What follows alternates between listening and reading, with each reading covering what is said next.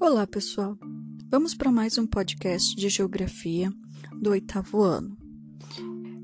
E nesse podcast nós vamos falar da formação histórica do continente americano. Nós moramos no continente americano, na América do Sul, e todo mundo estudou, todo mundo vai falar que o, é um novo mundo, que foi Cristóvão Colombo que descobriu as Américas, que nós fomos colonizados, a América foi colonizada por povos civilizados. Mas, gente, a América, antes de Cristóvão Colombo, já existia civilizações. Já existia povos civilizados.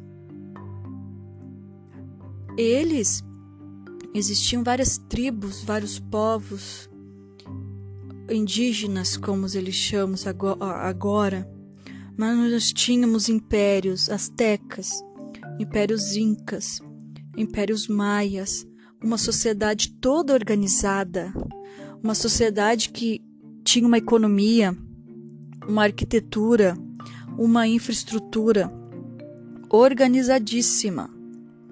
Eles viviam de caça, de pesca, de colheitas de vegetais, eles plantavam, eles viviam uma sociedade organizada. Eles tinham conhecimento de arquitetura, matemática, astronomia e técnicas de fundição de ouro e prata. Então, como podemos dizer que não era um povo civilizado? Esta visão de não ser um povo civilizado veio da colonização europeia, eurocentrista, que achava que eles eram os civilizados, eles eram o centro do mundo, eles que sabiam do que era certo, o que era errado. Tá?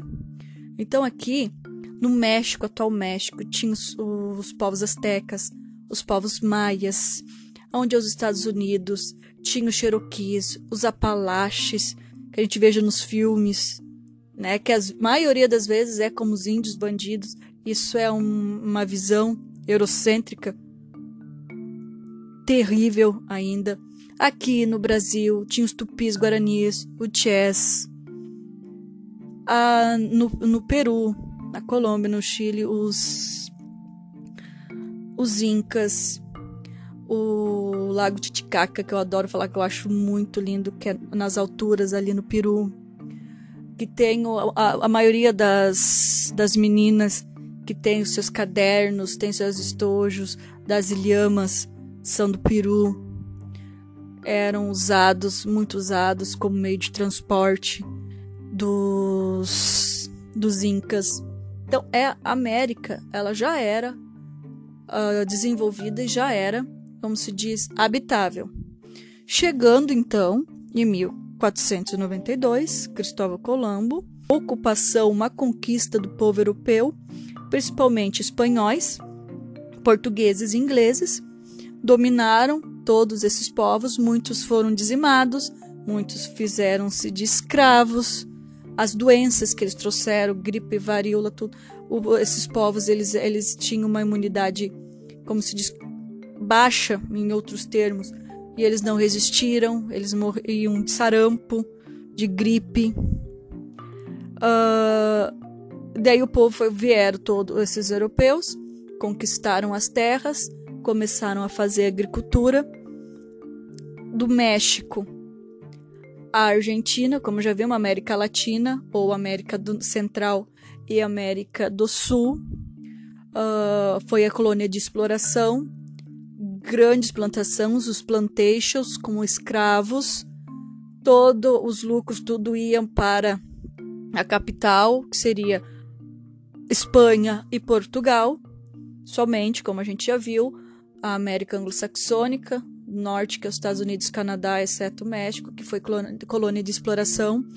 Temos que fazer uma observação que nos Estados Unidos, na parte uh, sul dos Estados Unidos, onde fica Disney agora, a Flórida, uh, Miami, era também de exploração que era um clima propício para as grandes plantações também. Uma observação. Então, a América sendo colonizada, sendo desenvolvida, foi descoberto, os europeus descoberto grandes riquezas de ouro, de prata e tantas outras riquezas minerais, tomando conta do, do nosso continente. Daí também aconteceu o quê? Pessoas europeus vindo para cá, se instalando, fazendo as suas casas, suas famílias e mandando todo o dinheiro para a Europa. Eles começaram a perceber que isso não era um bom negócio.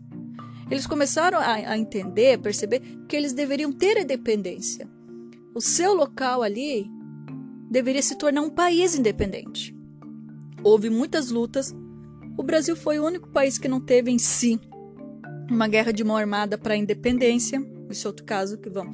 Os portugueses, como fugiram, uh, fugiram da Europa e vieram para o Brasil, instalaram então o Brasil como a capital de Portugal, tudo. Depois houve a independência, então não houve a guerra. Mas os outros países todos houve conflitos, houve guerras para ter a independência dos países europeus. E essa independência, que foi essa emancipação, não significou, infelizmente, que eles, eles tiveram o controle da economia. Eles ainda necessitavam desses países, dos países europeus, para fazer exportação. Eles tinham que vender para ali também. Então, a nossa dependência, até hoje, os países da América Latina têm uma dependência econômica com a Europa, com os Estados Unidos, agora também ele tem uma independência econômica. Infelizmente, nós nunca conseguimos a sonhada independência do, seu, do, do país economicamente.